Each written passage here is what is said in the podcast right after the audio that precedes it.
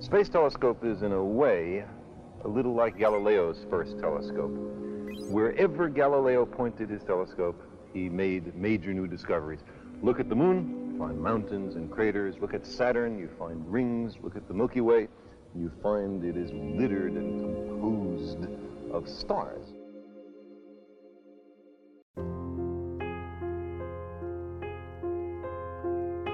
知识是一种快乐， 好奇是知识的萌芽。威海路 FM 好奇心系列，与你一起探寻未知。刚刚我们听到的这段话来自于卡尔萨根，他向我们介绍了太空望远镜是什么。望远镜就像这种时间机器，光需要时间来传播啊，就像街对面的路灯需要一秒钟的时间才能让光线到达我们的眼睛。来自太阳的光大约需要八分钟才能到达地球，所以本质上我们现在看到的太阳是八分钟以前的太阳。现在，一种比任何送入太空的东西都要更强大的新望远镜正在观察一些最遥远和最古老的物体，它就是詹姆斯·韦伯太空望远镜。它可以追溯到宇宙的起源。经过三十年的制作，终于成功发射到太空。前后部署五十次，距地球一百万英里，又经过了几个月的冷却和校准。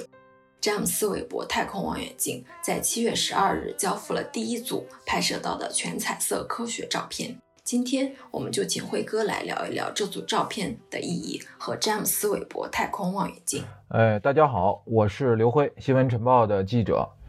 呃，我们今天约好了，聊一聊这个刚刚发回第一组照片的。呃，詹姆斯·韦伯的太空望远镜也叫空间望远镜。然后这组照片发出来之后呢，其实叹为观止啊，就是全球的太空迷啊都在看这照片的这个精细度啊、美轮美奂的这个色彩呀等等的啊。那我们其实会遇到这个两个问题，今天主要咱们围绕这两个问题展开。一个呢是到底值不值得花这么多钱，然后咱们做这么一次科研的任务。另外一个问题呢就是。呃，因为发回来的照片，其中有一张呢，叫做“我们看到更深的宇宙”，啊，评价是这样的，是说通过这张照片，我们能够看到一百三十多亿年前的宇宙的样子。所以这个怎么样叫一百三十多亿年前啊？我们确实能够做到穿越时空吗？或者说时光可以倒流吗？怎么样去理解这个事儿？今天咱们主要谈这两个话题。刚刚辉哥提到，到底值不值得花这么多钱啊？那这个詹姆斯韦伯空间望远镜的。花了多少钱呢？他花了一百亿美元啊，就是从一开始的预算，最初预算只有五亿美元，然后一直增加、增加、不断增加，到最后造成这个呃空间望远镜一共是花了一百多亿美元啊。讲值不值得这个之前呢，咱们再把这个，或者说我们再讲讲有有关这个呃韦伯望远镜的一些过往吧。在当天的发布会上，七月十二号啊，这个先是由拜登总统在白宫啊开了一个发布会，他挑了五张照、五组照片当中的一张，做了一个展示。然后晚上，呃，在 NASA 的一个演播厅里面，全球的各个分演播厅一起联动做了一场直播。在这场直播当中呢，就是把这一轮次啊，第一轮发回来的这些照片逐一的进行了一些讲解啊。在这个发布会的最后，当时的。NASA 的现任的局长，然后呢，他就非常的激动，然后他就引用了卡尔萨根的一句话来结束整个这场发布会，也是他对整个这个事件的一个总结吧。那这句话呢是这么说的：是在某处令人难以置信的事情正在等待被发现。哎，大家知道，我我一直是这个总是引用一些卡尔萨根的话，确实就是在太空探索方面，卡尔萨根作为一个科普学者。啊，科普学家，然后天文学家、物理学家，啊，做了非常多普及性的工作啊。无论是在美国的民众当中，还是在这些科学家的这种群体当中，都对卡尔萨根呢，还是充满了这个崇敬吧，或者说尊重啊。那我觉得这个词汇更贴切啊。我们今天呢，就是要讲讲的，就是现在叫做最先进的啊，花钱最多的一个太空望远镜。呃，第一个太空望远镜啊，第一个就是咱们讲叫可以能够望向太空、望向更深的太空的望远镜是谁发明的？这个人呢叫伽利略。一六零九年的时候，距今呢大概四百年。一六零九年的时候，伽利略是改进了当时的一个望远镜啊，也就是说望远镜其实不是他发明的啊，就是是一个荷兰的眼做眼镜的一个眼镜师发明的一个望远镜。但是呢，他看的距离并不远，大概只能有两倍的物距。但是呢，当这个伽利略得知这个消息之后，他研究了一下这第一代的望远镜之后呢，他做了非常精细的改进，能够达到多少呢？能够达到二十倍的啊物距的放大的效果。所以呢，他就可以通过这个望远镜去观测太空了。也就是说。它正式开启了天文望远镜的历史。距离今天四百多年的时间，我们看到什么？我们不但是可以在地球上啊，通过这种光学的望远镜进行探测，还有我们之前讲到的类似于中国贵州的那个 FAST，对吧？天眼射电型的望远镜，然后看到更远的这种太空。上一周咱们看到的那个新闻是一个什么？是叫太空望远镜，因为它又离开了我们地球的。呃，这个轨道之后进入了太空来观测宇宙间的奥秘吧。人类的科技呢在快速的发展，然后呢我们能够看到的距离也越来越远。在这一次的呃照片的分享当中，其中拜登拿出的那张照片是我们可以通过它看到一百三十亿年前宇宙的样子。这就是这一次韦伯太空望远镜带给我们最深的震撼吧。所有的探索都不是一帆风顺的啊。呃，这一次呢，整个信息发布了之后呢，有很多的网友，特别是咱们国内的网友，看到了一个小细节啊，也引发了非常多的讨论。说什么呢？这个一百亿的韦伯太空望远镜被剐蹭了啊，在飞行的过程当中有一些撞击。那这个事儿呢，让晴姐来给我们讲讲。韦伯望远镜它的主镜面是由十八块六边形的这样的镜面组成的，那其中有几块呢，就是有。很明显的呃剐蹭的痕迹，就是这个让大家非常的感兴趣啊。说韦伯望远镜经过了这么长时间、这么长距离的飞行，不可避免的啊，就是大家能想象到一路上在宇宙中的呃尘埃也好啊、陨石也好啊、流星也好，那肯定会被撞到的嘛。好像也没有什么太大的影响啊。看起来虽然它是有一个呃痕迹，但是好像美国宇航局说就是影响不大啊。不愧是一百亿美元造价的一个空间望远镜啊！针对这个呢，我们再补充一点信息啊。呃，詹姆斯·韦伯的太空望远镜呢，咱们是去年的圣诞节发射升空的。原计划的发射时间呢，实际上一直在延后。为什么呢？因为它有非常多的啊工作呃节点，每一个节点呢都关系到它是不是能够顺利的达到它的这个设计效果，以至于说每一个环节都在拖延，都在拖延。为什么呢？就是它跟我们之前它的前任啊，这个哈勃太空望远镜是有一点区别的。哈勃太空太空望远镜呢，它的整个的飞行轨道是在近地轨道上，也就是说，我们人类啊可以通过载人的航天飞行飞到近地轨道进行对这个哈勃太空望远镜进行一些修复啊。也确实在过去的三十多年当中，我们这个哈勃呢也遇到过很多的修复的这个需要的。但是呢，这个。新一任的这个韦伯，它的这个轨道距离呢非常的远，它在哪儿呢？就在地距离地球一百五十万公里的这个距离，近地轨道呢大概五百多啊，五百多公里啊。那刚才听到的，我们说这个在五百多万公里，这个距离就是相当远了。这个点是为什么选在这儿呢？它这个点呢叫做拉格朗日点 L 二，这个点上啊，它实际上和地球。和太阳在同一个这个这个线上，能够保证太阳对它的引力和地球对它的引力达成了一个平衡点，所以它就可以一直围着太阳和地球来旋转。在这个过程当中，一个相对的稳定，保证了它观测啊太空时候的一个最佳的一个视视角的一个效果。而且在设计当中呢，因为它是一个红外技术的太空望远镜，所以它要做到最重要的一个事儿呢，就是要保持低温啊。在宇宙间呢，如果被太阳光辐射到，会提高它的这个温度，就会造成它的这个红外方向的这个工作不能正常进行，所以它有一个巨大的风帆啊，就是遮阳帆。这个帆呢，打开呢有一个。网球场这么大，而且是九层的。从技术上来说呢，这个是一个非常难的事儿。它就像一个折叠好的一个折纸的一个东西，然后呢，等到升上太空去之后呢，要一点点把它打开。在这个过程当中，有三百多个，咱们讲叫故障点。如果哪一个故障点没弄好，整个就前功尽弃了。当然，其中这个最重要的就是它这十八块，呃，六边形的呃镜子组合成一个大的主目镜。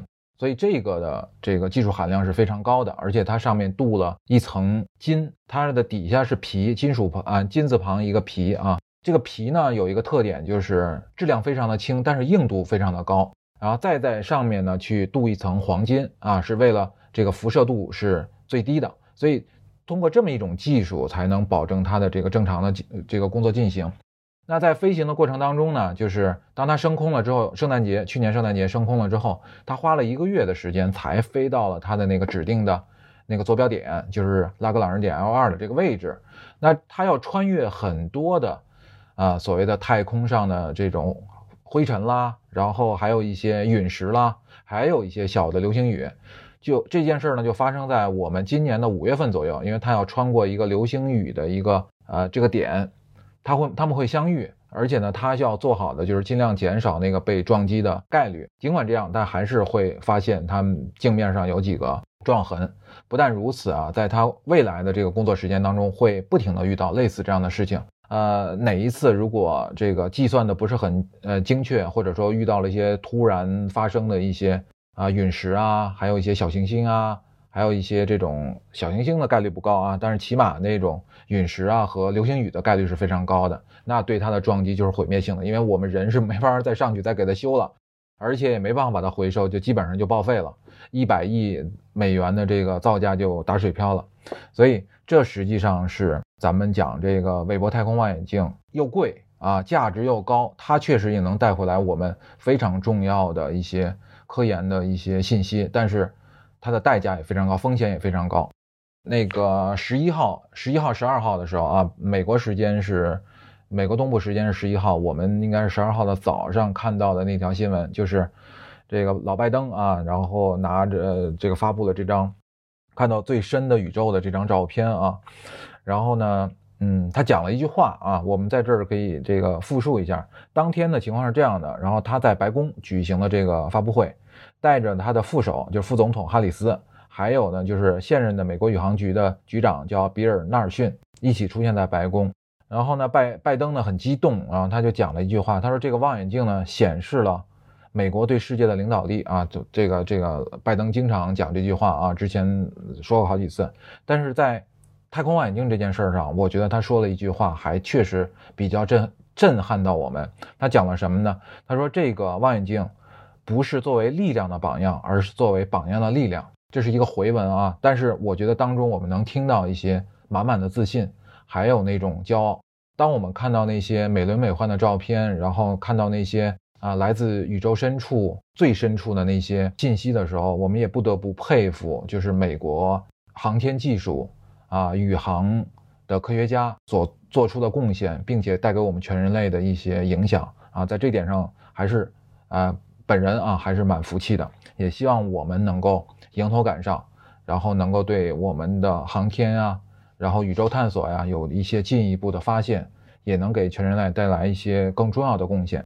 好，那这里其实我就有一个问题了啊，因为我们知道那个韦伯的前任啊，不能叫前任啊，就是哈勃望远镜，它其实也还在工作中啊，所以不是前任。那就是我们都知道哈勃望远镜它其实也非常的强大了，就是也带给过科学家很多的这个非常有用的研究和一些照片。那我们知道，哈勃望远镜它其实是在一九九零年发射上空开始工作的。那刚刚前面提到韦伯，它是在一九九六年就被立项了。其实这个间隔非常短啊。那为什么在短短六年之中，就是 NASA 又决定，呃，重新造设这么一台新的呃望远镜呢？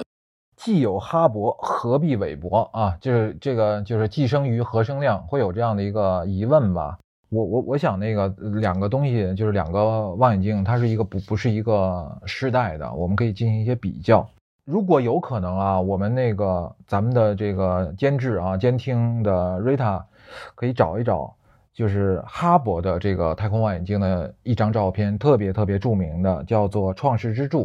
然后这张照片，我觉得如果能够找到的话，也给大家看看。如果大家喜欢这一次你看到了韦伯的一系列的照片，你觉得特别的棒啊，你再去找找这张照片，它也代表了我们就是前一任的这个太空望远镜上去之后发回这些照片当中的一些经典了。当时的震惊和当时人们这个对这事儿的这个激动，也不不亚于我们今天看到。到韦伯发回的这些照片。我觉得这个为什么其实很简单，我们如果现在条件允许的话，就是我们其实中国也在计划发射这些太空望远镜上去，能够看到更多的呃宇宙的一些暗处吧。这个对宇宙的研究呢，也是没有止境的，因为你知道的越多，然后你这个进步的越快，这是一个，呃，没有办法改变的一个一个理论了。从发射到今天也已经三十二年了，哈勃太空望远镜呢发回了近万个星系的图像，这个对我们了解这宇宙大爆炸呀，还有对宇宙变化的一些认识啊。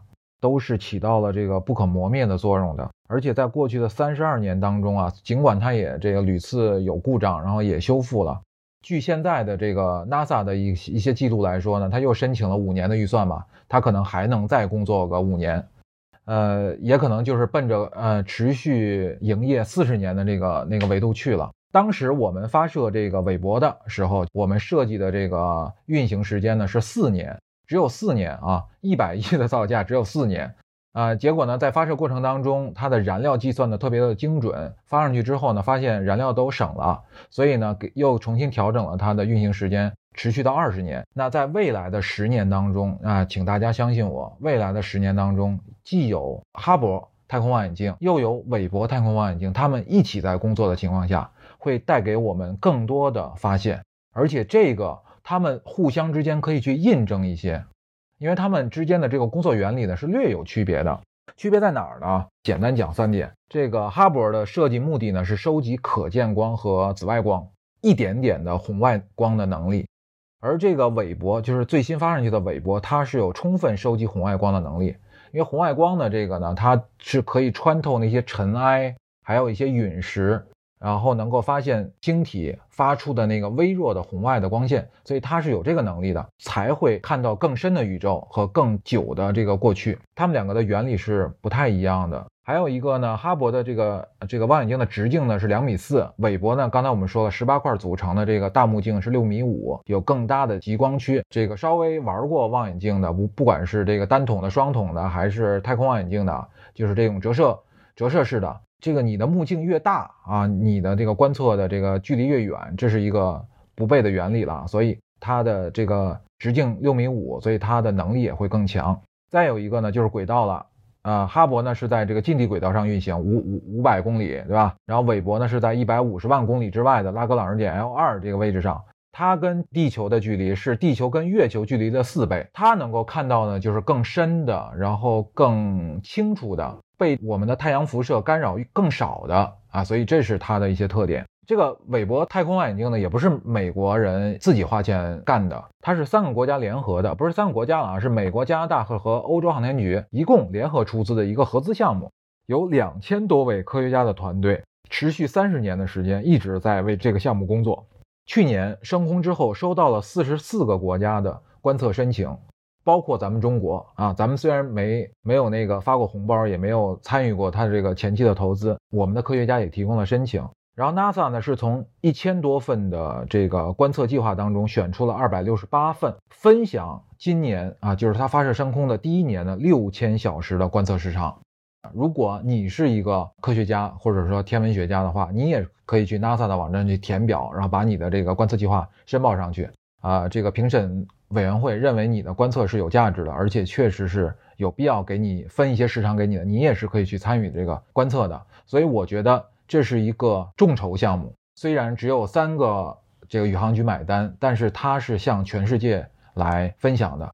朋友们，你们看到那些照片都是免费的。NASA 免费提供的，然后你把它 download 到你自己的电脑上做屏保、做桌面，甚至做一些呃公共媒体啊、自媒体啊等等的，全是免费的。所以你想啊，这件事值不值一百亿美元，对吧？这个有钱的你就花呗，对吧？嗯，只要你能够给我们人类、给我们这个全世界的喜欢宇宙探索的这些朋友们带来一些快乐，或者说能够给我们探索一些我们未知的世界，这都是。非常有价值的，这中间啊还有一个事儿，这个就请姐来讲了啊，就是讲到这个这个命名的问题了啊。詹姆斯韦伯望远镜，呃，大家听名字就知道啊，它是由一个人名来命名的。那詹姆斯韦伯是谁呢？他就是美国宇航局的第二任局长。二零零二年，那时任美国宇航局长就是宣布以詹姆斯·韦伯的名字来命名这个呃新一代的太空望远镜。那当时这个想法提出来之后呢，没想到遭到了两千多名科学家的反对啊。因为虽然说詹姆斯·韦伯他是呃第二任的。宇航局局长，但是一般情况下，这种命名都是以科学家的名字命名居多啊。那除了这个原因呢，就主要是詹姆斯·韦伯在任期的时候，就是在杜鲁门呃政府时期的时候，有一个呃这个政治生涯的一个污点吧，那就是薰衣草恐慌事件。呃，其实就是一个恐同事件，就是一个反同事件。那总之，这个事件的结果导致了当时。在 NASA 工作的 LGBT 的这样一一个群体呢，遭到了解雇，所以这也算是这个詹姆斯·韦伯这个政治生涯中的一个污点吧。那这个争议也一直没有消除啊，那以至于啊，二零零二年这个宣布以他的名字命名太空望远镜的时候呢，也遭到了很多人的反对啊。那最终呢，就是当时的那个呃，NASA 的局长还是宣布，就是以他的名字来命名这个望远镜，也并没有，并没有改名啊。所以这个算是一个小小的插曲吧。呃，说起这个詹姆斯·韦伯啊，就是我觉得这个呃，因为他是个政客，或者说叫一个行政的局长，他不是个科学家，或者说严格意义上来说，他不是一个。呃，专业性的宇航人确实有一些政治污点吧，咱们讲就政治不正确啊等等这些的这些原因了。但是呢，就是在美国国内还是有一些人支持这个啊，或者是支持他来命名，用他的名字来命名。为什么呢？因为詹姆斯·韦伯呢也不是一个一般人，因为在这个一九六零年代的时候，当时这个另外一个美国总统呢就是这个肯尼迪了，当时他发表了一个名字叫“我们选择登月”的一个演讲，当时呢他就号召。啊，美国这个这个国家来兑现承诺，然后完成这个目标，什么目标呢？就是在十年之内，然后把人类送上月球，并且安全的返回。那这个目标最终是由詹姆斯·韦伯任内完成的，也就是我们说的阿波罗登月嘛。所以他确实是完成了一个美国历史上啊，人类历史上人类的航天史上的一个壮举。所以以他的名字来命名也是说得过去的啊。所以那个最终这个现任的。那个 NASA 的局长呢，这个比尔·纳尔逊嘛，就在去年就明确的表示说，没有什么改名的必要啊，就在激烈的批评当中啊，这事儿也就告一段落了。那当然了，到今天为止，还是会有些人觉得，哎，这个有点不妥啊。但反正这个争议嘛，就让美国人他们去争吧，跟咱没关系啊。我们重要的是看看他发回的这些照片是不是给我们带来这个足够的。呃，震撼了啊！发回的就是我们看到的，大概就是五张嘛。这五张照片里面，呃，你对哪个比较印象比较深刻？我先说一下我的啊，就是我其实是对其中的那个南环星云这张照片印象比较深，因为之前这个观测角度呢，那个哈勃望远镜也也是拍过的，但是它因为它的技术指标的问题，就没有这一次韦伯望远镜拍的这么清楚，可以看到那个星云深处。两颗啊，这个闪耀的这个叫白矮星。那我那个在小红书，我自己的小红书上发了一个一张照片然后呢，有很多的朋友在问啊，白矮星是啥意思？正好呢，今天看那个环球科学上有一个一个插图，然后他就做了一些解释，我觉得拿过来跟大家聊聊还是挺应景的。呃，咱们看那张照片啊，如果那个瑞塔姐能够找到的话，可以发到 show notes 里面给大家看看。其实大家也都看到了，南环星云啊，大家去搜一下，当中有两个闪的点儿啊，其中最亮的那个就是我们的那个主星，就是证明原来这个地方呢，整个这个星云之前应该是个双星系统，有两个恒星，相当于太阳系里面两个太阳。它后来整个的这个呃这个衰老了，然后叫做这个恒星逝去的过程当中。恒星首先是变成红巨星，红巨星就是极大的膨胀。那按照我们科学杂志上说的，当一颗恒星变成这个一颗红巨星的时候，它的整个的这个膨胀达到了两百五十倍。那以我们现在的这个太阳系作为例子来说啊，作作为一个判例来说，它肯定是能够吞噬掉大部分的行星的，包括地球。也就是说，如果有一天我们的这个太阳系的太阳膨胀到一定的程度，变成红巨星的时候，它基本上会吞噬掉我们星这个整个太阳系的大部分的行星，我们其实就是灭顶之灾了啊，因为那个时候呢，就是热呀、啊陨石呀等等的，就把我们全部就灭了。那当它变成红巨星之后呢，会快速的进行坍塌，坍塌成什么呢？就是白矮星，就是我们刚才说的南环星云当中的那个点儿，变成这么一个白矮星，它的直径只有太阳的一百分之一，就像气球一样吹的啊，非常非常大，然后突然间砰爆掉。剩下的那个白矮星只有原来太阳的一百分之一，再过很多年，它就会变成一个中子星，中子星呢又是白矮星的七百分之一，最后有可能就会变成一个黑洞。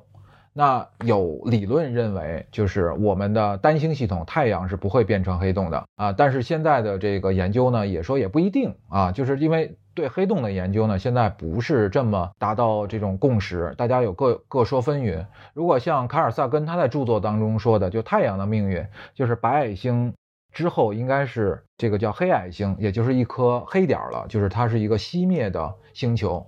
可能它的大小呢，也只有中子星这么大，七百分之一的白矮星，那也就彻底的这个星球就熄灭掉了。但是也有对于黑洞研究的这个人认为，它可能会变成一个质量极大、吞噬其他星球和星云的一个黑洞。起码啊，如果发展到那个程度的话，起码可能要几十亿年过去了。几十亿年之后的事情，我们确实是无法判断的。而且现在从黑洞研究的呃进展来说，可能还没办法倒倒溯一下。它的整个的历程会是怎么样？所以我们拭目以待吧。也许这次韦伯上天之后，能够看到、发现更多的黑洞啊，发现更多的这个规律，以及它背后的一些理论和支持。这是我印象比较深的啊，就是这颗南南环星云当中的这个白矮星闪耀的点儿。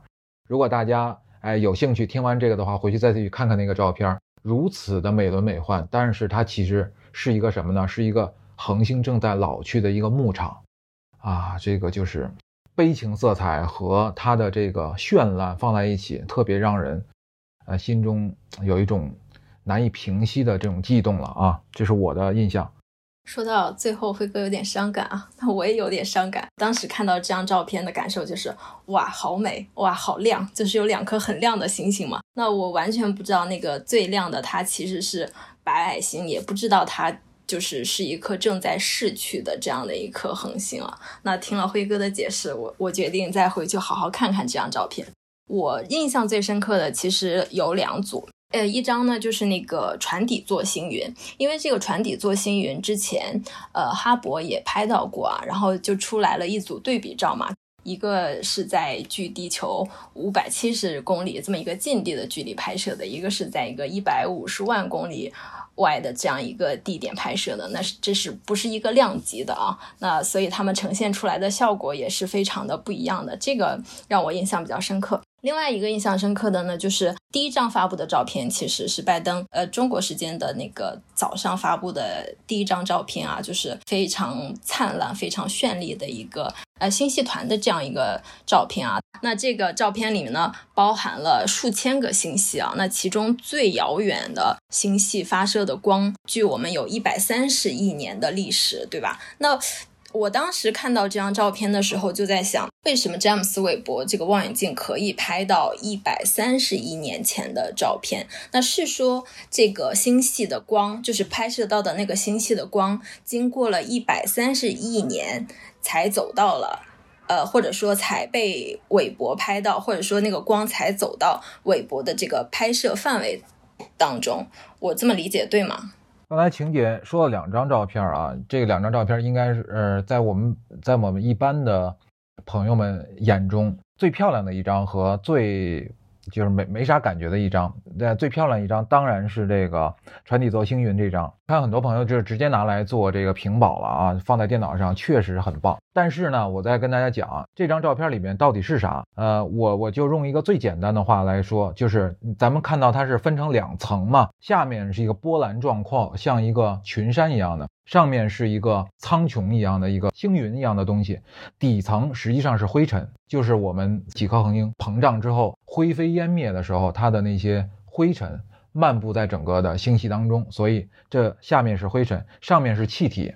所谓气体呢，就是比如说氢元素啊，然后氮元素啊，它正在形成。所以我们看到的这个船底座星云最漂亮的这个照片，实际上是个灾灾难现场，可以这么打个比方，就像一个大爆炸。啊，光炸完了，然后呢，底下是一片残骸，上面是漂浮着各种爆炸所引起的这些这些这种有毒气体的这种飞扬啊，所以其实最漂亮的其实是一张灾难现场的照片，呃，那最平淡无奇的就是拜登发布的这张照片，因为一开始他来发布的时候呢，很多朋友可能看到之后就觉得还挺失望的，这什么呀，就都是点点点点点点，然后里边这个错错乱的一个结构。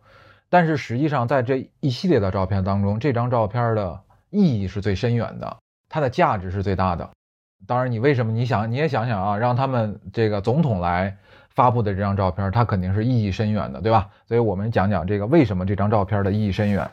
这个星系团呢叫 SMACS 零七零零七二三啊，但这个星系团呢当中有几个知识点，我可以大家先列一列。我们看到的这个照片当中啊，如果大家看的仔细，可以看到有几个星点儿，就是呃亮色的，有一点泛黄、橘黄的那个位置，你看到它是有晕的。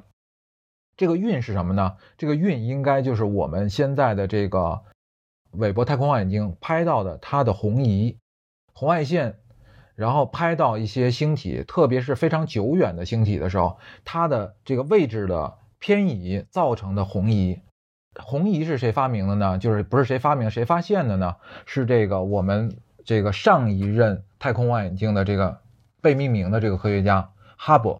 哈勃定律怎么来的？为什么用他的名字命名我们上一代的这个太空望远镜？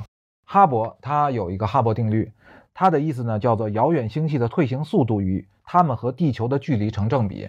这个呢就非常的这个科学语言了。我们说的简单一点就是。它，你看这个红移的位置越大，就证明它跟地球的距离越远啊。看这张照片里面，是不是有一些那个晕影比较长？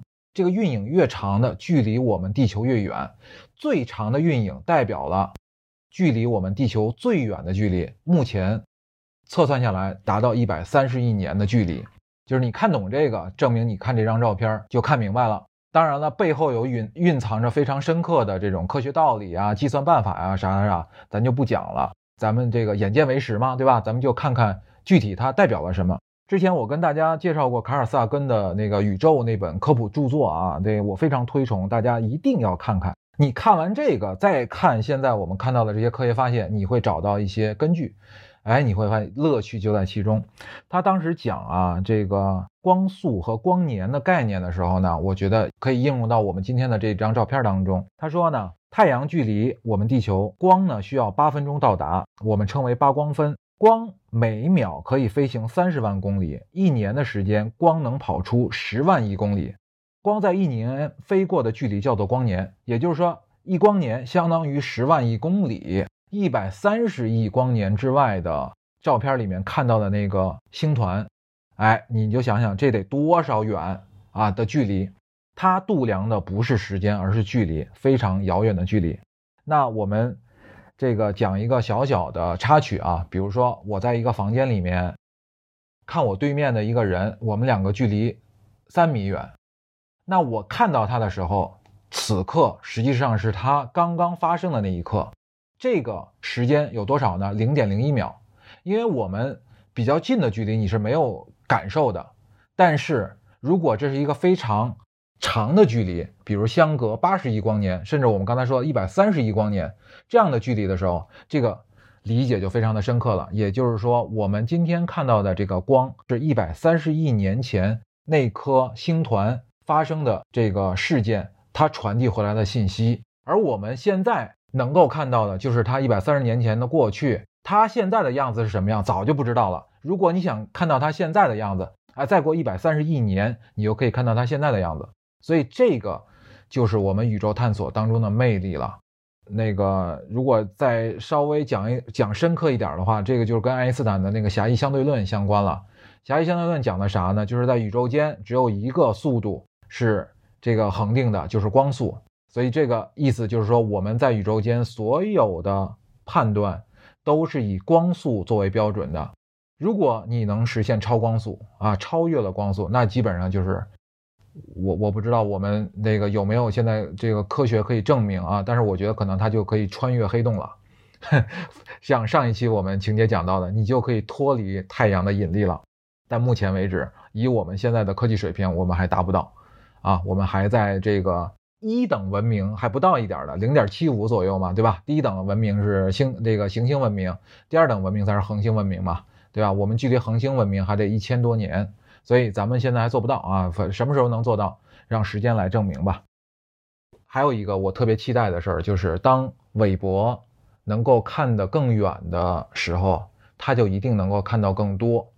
而且呢，它可以穿透这些行星大气中的分子，去观测那些行星上到底有没有生命迹象，能够帮助我们去寻找那些宜居的行星。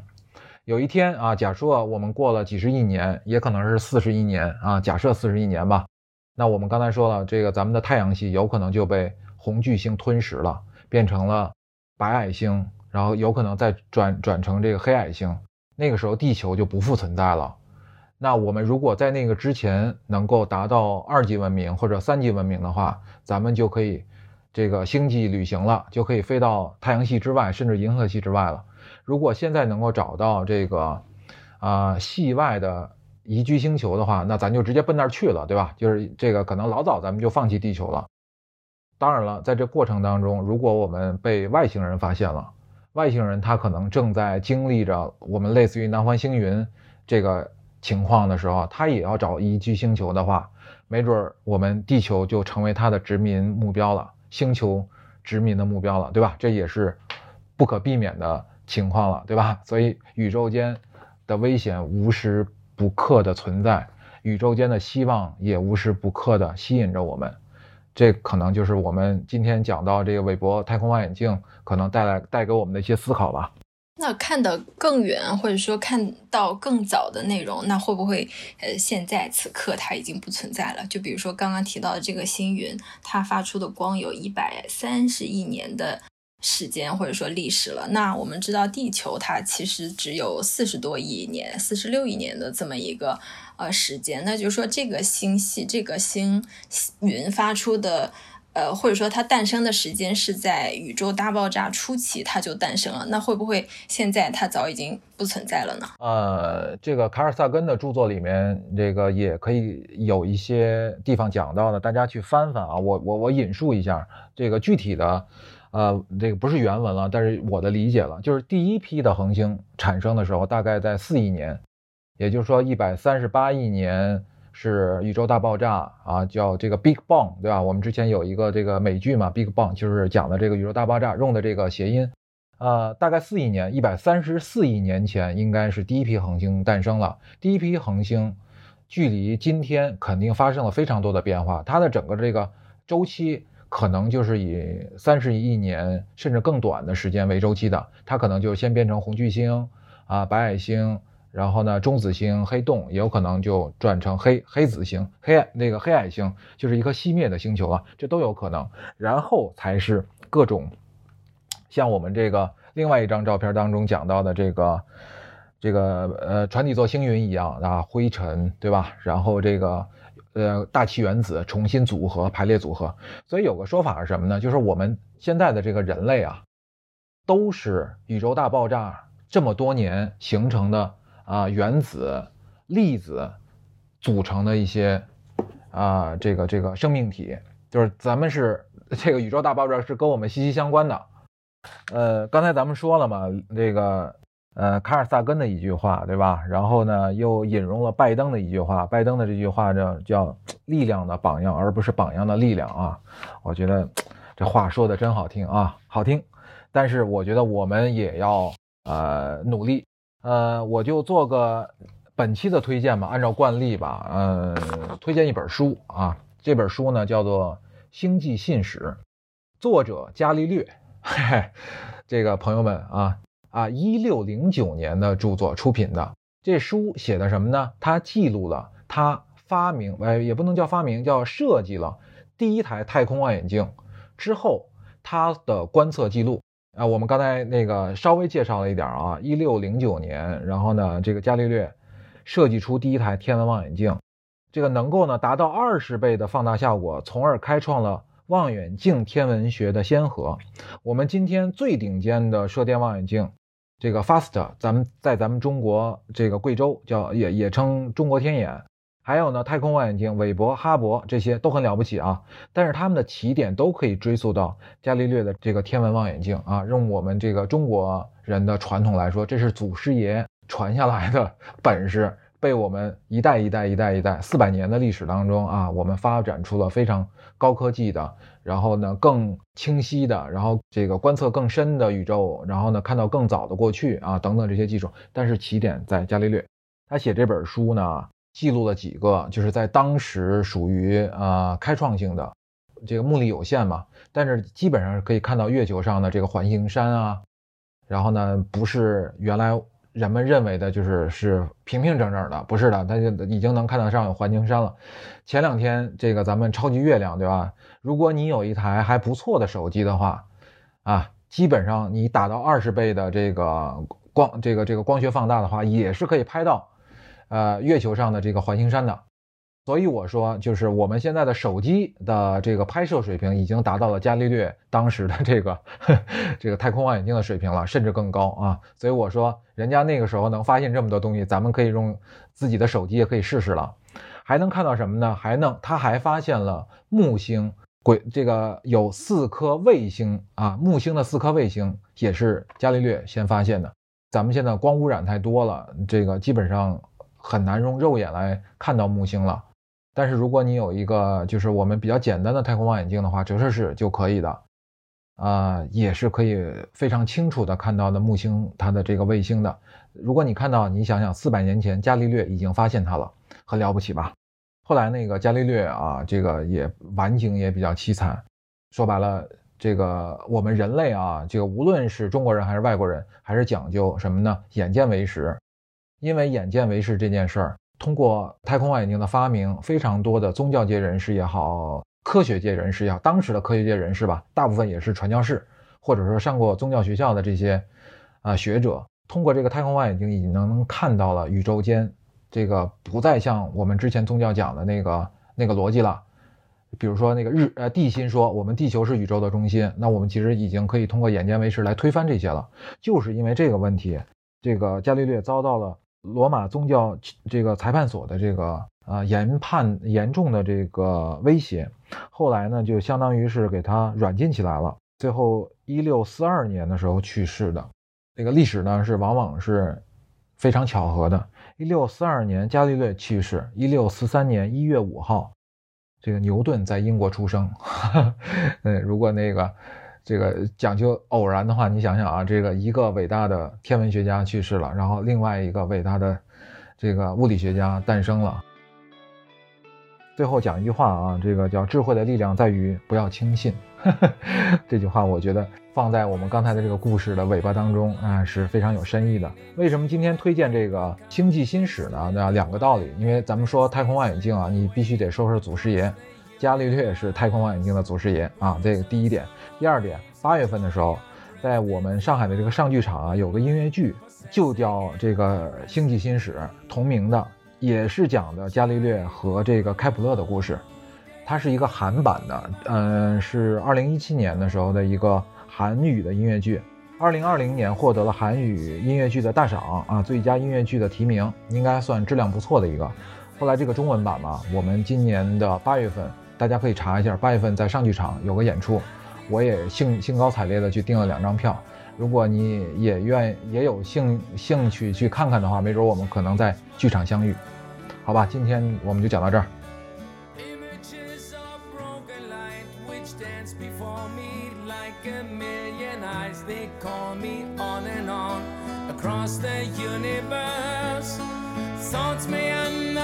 like a restless wind inside there tumble blindly as they make their way across the universe. Jai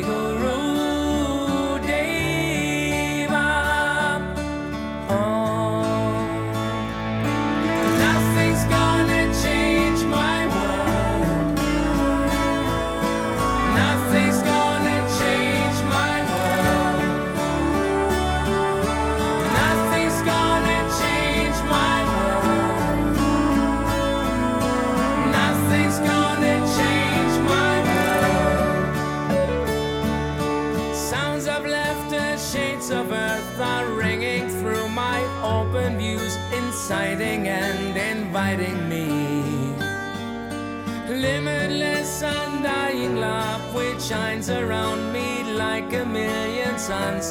It calls me on and on across the universe. Jai